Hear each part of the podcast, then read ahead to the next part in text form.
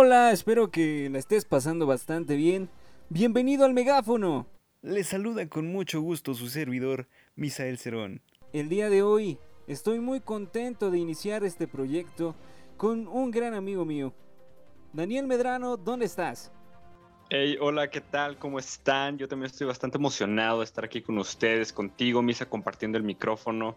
La verdad es que es un verdadero honor. El día de hoy tenemos mucha información y más porque son temas pues polémicos de bastante del polémicos mundo, del mundo de la política, claro que sí. Y bueno, pues algo muy interesante del megáfono es que tenemos una manera diferente de informar. Así que recuerda siempre que escuches el megáfono, recuerda que es una manera diferente de informar. Puedes seguirnos con los hashtags prende el megáfono o también pensando en voz alta. Vamos a arrancar con una raya al tigre.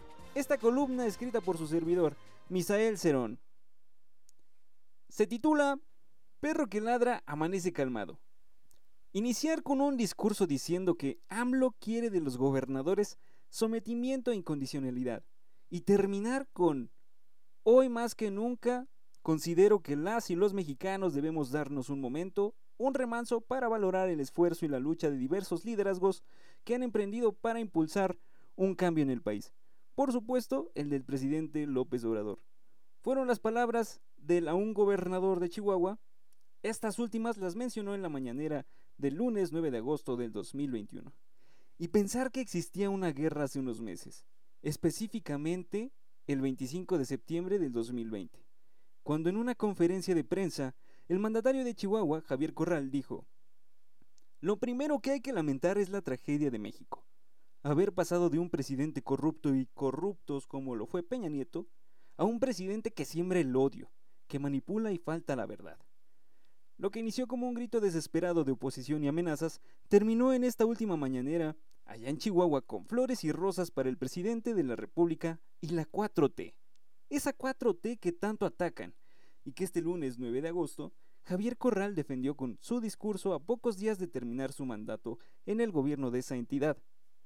Limar asperezas es lo único que le quedaba al gobernador de Chihuahua, pues después de una lucha pedante y ridícula, concluir su gobierno con una buena relación entre AMLO y él da otra perspectiva a sus aspiraciones presidenciales, que aunque considero son nulas, el ser amistoso con el mandatario de la República Mexicana para que el diálogo sea la vía de resolver conflictos y tener reflectores. Javier Corral invitó a la oposición a unirse para impulsar un cambio en México. Durante su discurso en la mañanera, eh, cabe señalar que Andrés Manuel López Obrador ha tenido diversos roces con otros actores políticos y mandatarios de Estado, principalmente con la Alianza Federalista y otros de oposición como lo es el gobernador del estado de Hidalgo, Omar Fayad Meneses, y el hoy gobernador electo de Nuevo León, Samuel García. Todos tienen en común el que han dejado sus diferencias para llevar una buena relación con el gobierno de México. En pocas palabras, se le podría decir al aún mandatario de Chihuahua. ¿No que venías muy león?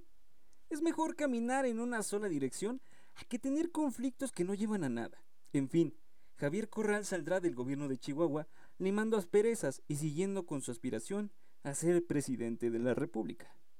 Vaya, aunque las posibilidades son nulas. Bueno, con esto concluimos una raya al tigre. Ahora viene mi compañero Daniel Medrano. Claro que sí, y ahora vamos a esta bonita sección llamada Barriendo el Polvo por su servidor Daniel Medrano. Y esta columna se titula La enredada y larga pregunta. Como sabemos todos, el pasado primero de agosto se llevó a cabo la primera consulta popular en nuestro país. Y aunque se esperaba la participación de por lo menos el 40% de los ciudadanos que aparecieron en la lista nominal, únicamente se contó con el 7% de participación ciudadana, es decir, ni siquiera una cuarta parte de lo que se esperaba realmente no hubo gran interés por la ciudadanía en realizar aquel ejercicio democrático, aunque en realidad podríamos deducir por personas que llegaron a participar que el principal error que se cometió, y digo también muchos expertos lo mencionaron, fue que la pregunta que se leía en la boleta era muy poco clara. Se tenía que leer más de una vez para apenas imaginarse de qué se trataba. Y además era muy, pero muy larga. Cuando ya ibas a la, a la mitad, ya se te había olvidado lo del principio, era bastante complicado entender lo que se te preguntaba. Y por esa misma situación, no se, no se entendía cuál era la finalidad de responderla o si realmente generaría un cambio, tendría una trascendencia. Además de que mucha gente se jactaba diciendo que realmente era necesario llevar a cabo este proceso, ¿por qué no simplemente se enjuiciaba a las personas o, en este caso a los actores políticos a los cuales se estaba cuestionando?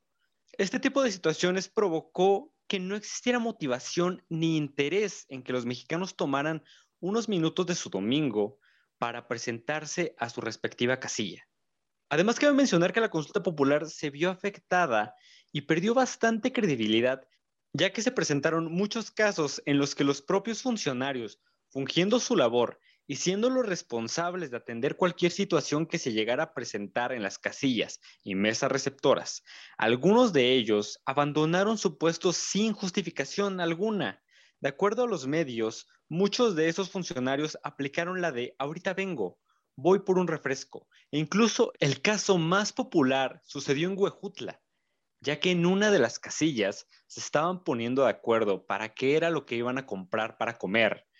Una vez que la cuenta a pagar de los alimentos se le fue entregada al presidente y al secretario, estos se sintieron indignados por la cantidad que tuvieron que pagar, por lo cual dijeron, ¿saben qué? Nosotros ya nos vamos.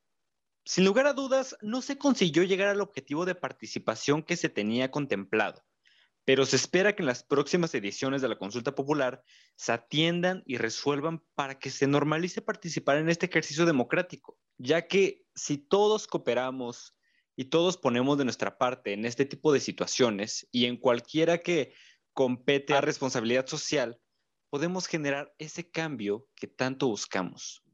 Es decir, no podemos cambiar el mundo, pero podemos cambiar nuestro mundo. Vaya, vaya, vaya tema calientito, calientito que está en la consulta popular.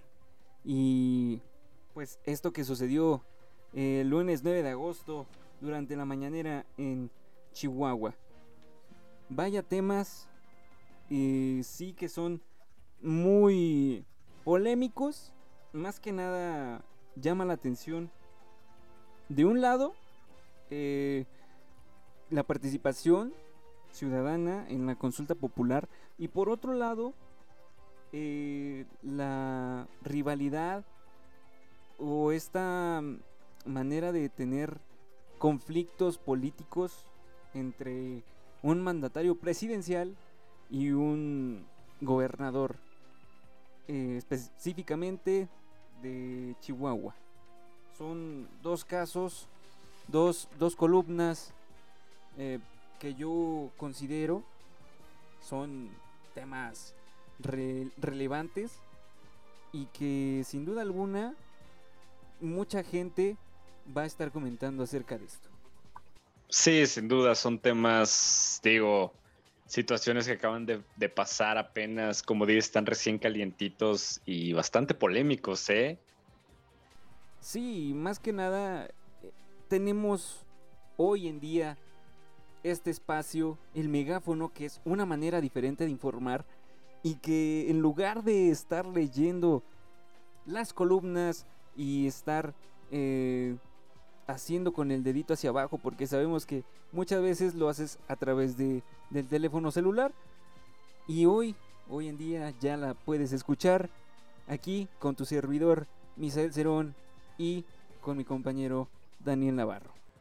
Así es, amigos, ya pueden escucharnos, ya no se cansen, ya no cansen la vista eh, leyendo las noticias por celular. Es bastante complicado, ya tienen esta facilidad, así que escuchen el megáfono. Pueden ir en el transporte público, manejando o estar haciendo los labores del hogar, pero escuchando una manera diferente de informar.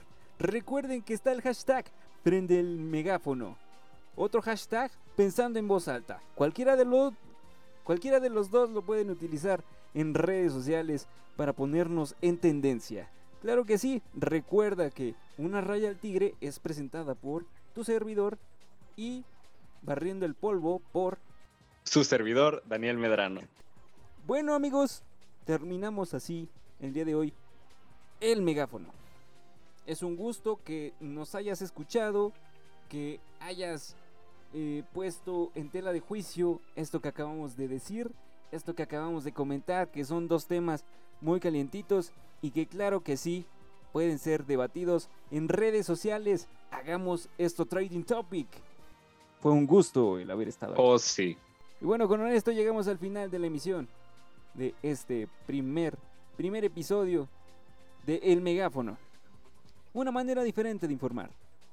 Se despide su amigo Misael Cerón y su amigo Daniel Medrano. Nos vemos en el próximo episodio. Adiós.